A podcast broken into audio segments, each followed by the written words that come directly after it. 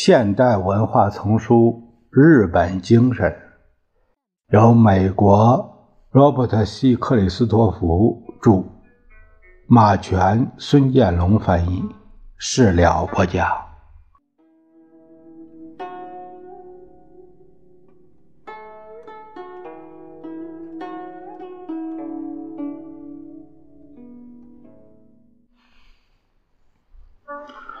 如果日本人将某人称为自己的老师，就意味着在他的私人生活和事业中，始终要感激和尊重这位老师的意见。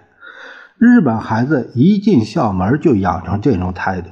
从一年级开始，每个学龄儿童都受到以礼教育，通常就是敬爱、从亲、尊重师长之类。儒家价值标准，日本教师充分利用儒家指导的杠杆作用，他们在自己的班级里制定了严格的课堂纪律。美国一个地区学校的初中生们在课堂上大嚼口香糖，让我朋友一位日本教师颇感震惊。日本教师执行纪律的手段一般是道德劝导和温和的申斥。像将学生逐出教室这样的实际惩罚，只是万不得已时才对极端恶劣的捣蛋者使用的武器。尽管日本教师行为温和，却比日本教师对学生的影响深入得多。一九七三年，在对现场观看过美国学校情况的日本教师进行的一次调查中，一位教师说。美国同行缺乏在特殊问题上给学生以人生指导的兴趣，使他感到惊异。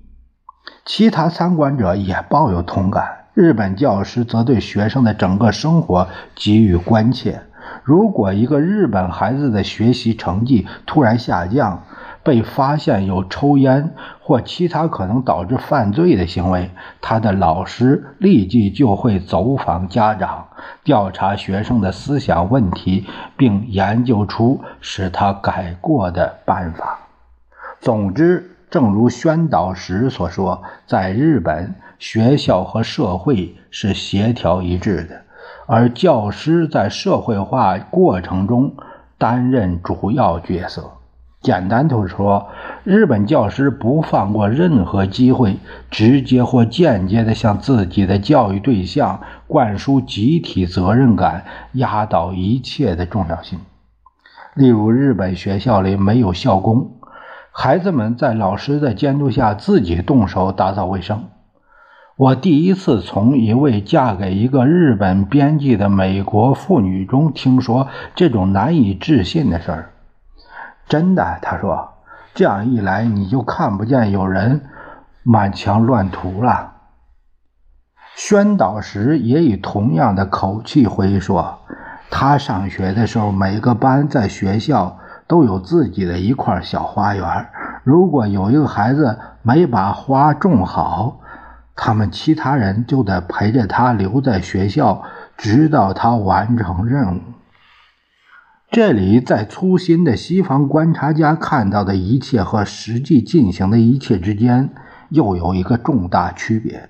大多数美国人认为，日本教育先进的那些方面，并不真正符合约翰·杜威关于学校教育应当以孩子为中心的原则。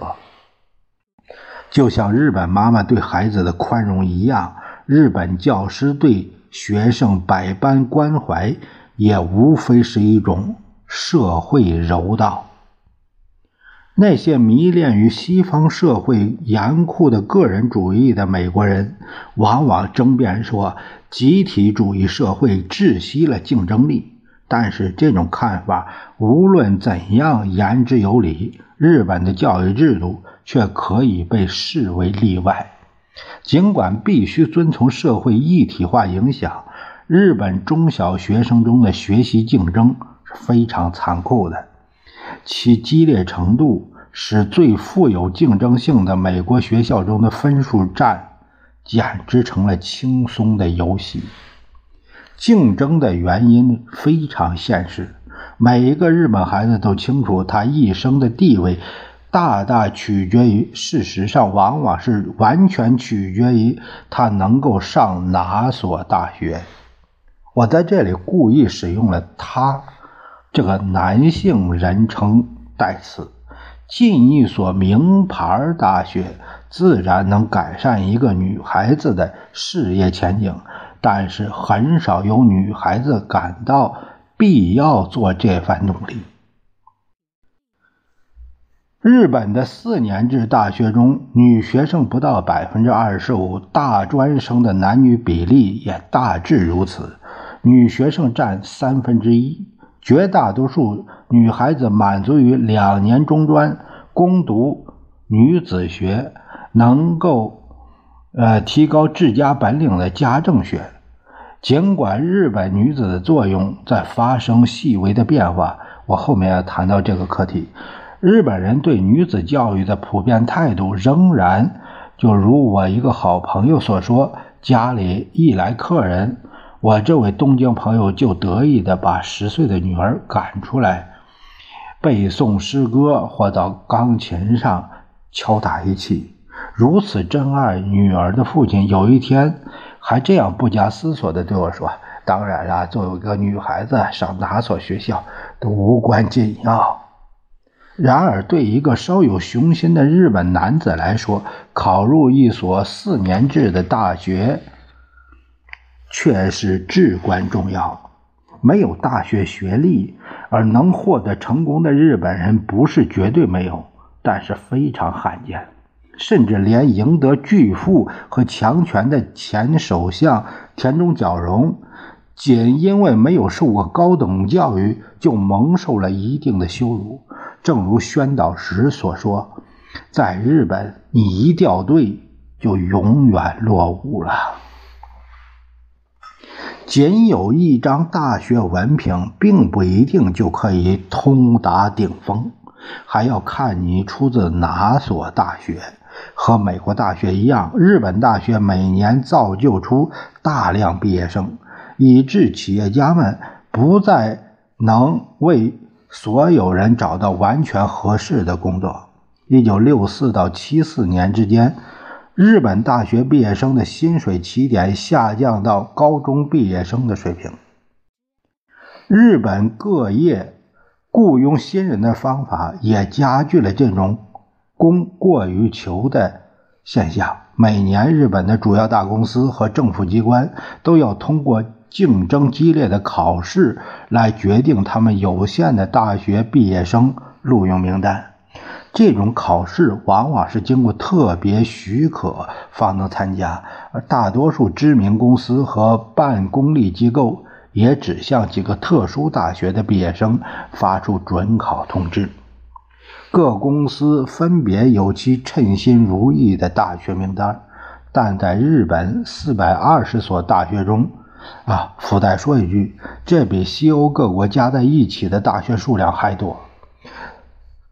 这些大学大约有十二所被公认为是一流的。与美国的情况显著不同的是，所有名牌大学都属于国立而非私立。位居群龙之首的是东大，就是东京大学。它在日本将哈佛大学、耶鲁大学和麻省理工学院的名望集于一身。我发现，当一个日本人承认他是东大毕业生时，他的语气总是平淡含糊的，仿佛生怕你会认为他在摆臭架子。而事实上，这种表白难免是一种夸耀。日本战后的首相中有一半是东大产物，再加上五分之四的高级官员和全部大公司经理，其实日本社会。更为革命的队伍也往往是由东大毕业生打先锋，许多共产党领导人都出自东大，还有出色的经济学家河口顺顺子，令众多的日本男人暗自惭愧。河口顺子本人就成功的证明，做一个妻子和母亲，同样可以运筹帷幄。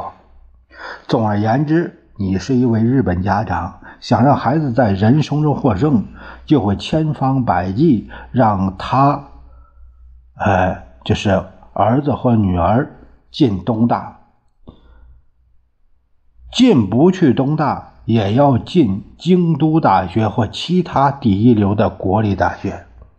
然而，问题在于，日本的八十一所国立大学只能收容每年通过大学考试百分之二十的人，也就是说，另外百分之八十只好降到大量的私立大学中去。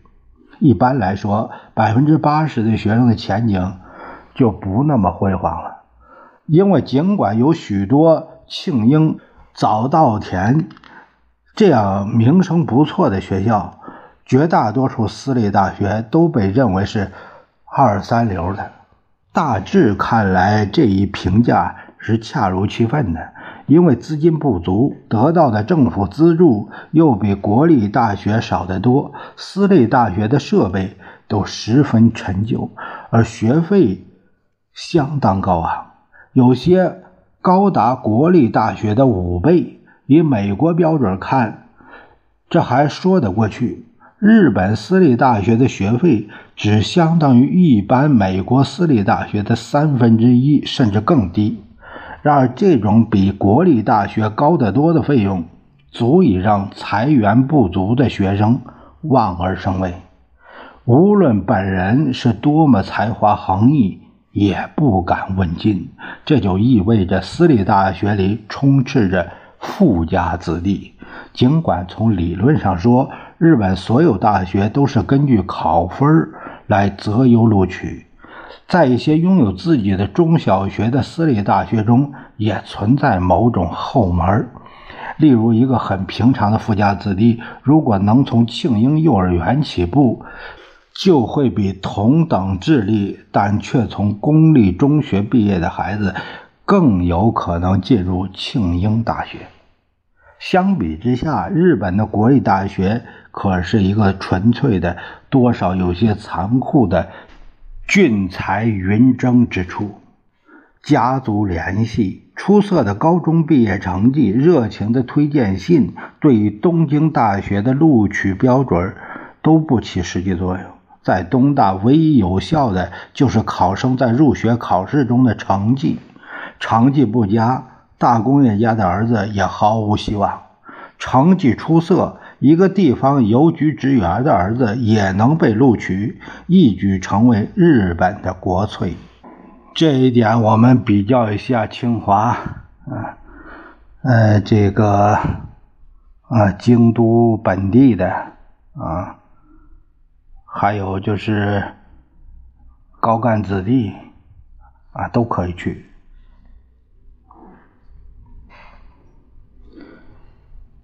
贫寒而有为的日本孩子成名之路并不简单，但也未必太难。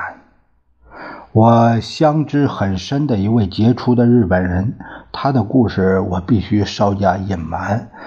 呃，他就是一个穷乡僻壤中学教师的儿子。大概也由于自己的家乡环境，我这位朋友学习异常刻苦，考入东京大学，毕业后。又进了一个颇为光彩的政府部门，工作期间，他被送往美国深造，获得政治学博士学位。